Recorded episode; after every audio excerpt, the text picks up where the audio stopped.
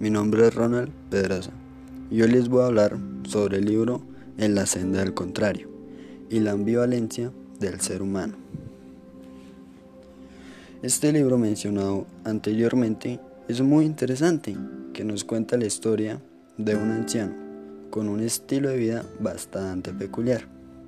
Este hombre es llamado Farouk, un hombre callado, sereno, fuerte, pero su mayor característica es que era un hombre del camino, puesto que su vida consiste en viajar sin detenerse. Del mismo modo, mientras avanzaba, conseguía su alimento, que éste era obtenido por la ofrenda a las personas que a él lo rodeaban. Y si en el transcurso del viaje le daba sueño o cansancio, se detenía para reposar un poco. En el transcurso de un viaje, Fargo le da hambre y decide entrar a una ciudad común como cualquier otra. Al llegar, se sienta en la plaza, esperando a ver quién le regalaba un poco de alimento. Pero pasó el tiempo y nadie le ofreció nada. Luego de un rato, llegan unos oficiales, reclamándole que él no puede estar ahí.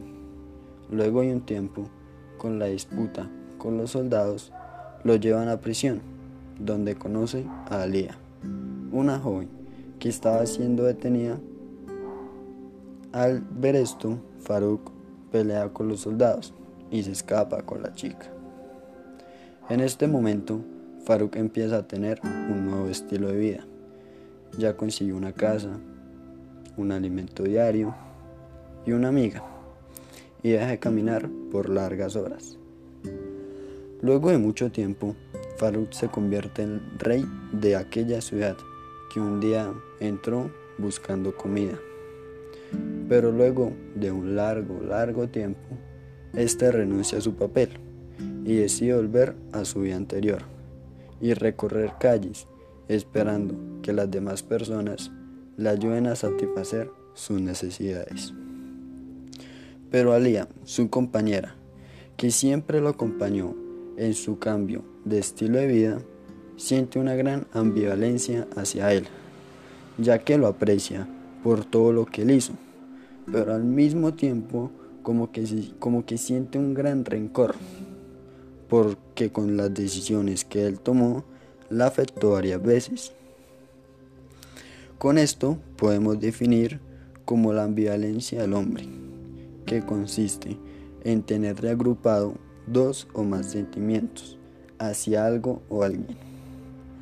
La enseñanza que me dejó este libro es reflexionar un poco más sobre nuestras acciones, intentando tomar las decisiones correctas a pesar de lo malo que sería para nosotros.